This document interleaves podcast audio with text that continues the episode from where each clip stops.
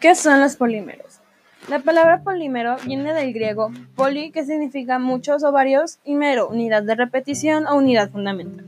Si bien sabemos que la materia está formada por moléculas de un tamaño relativamente normal, existen también unas de tamaño gigantescas llamadas polímeros.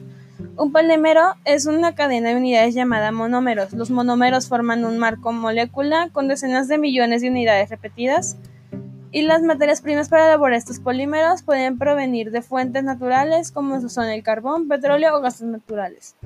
Los polímeros se producen por la unión de cientos de miles de moléculas pequeñas denominadas monómeros que forman enormes cadenas de las formas más diversas.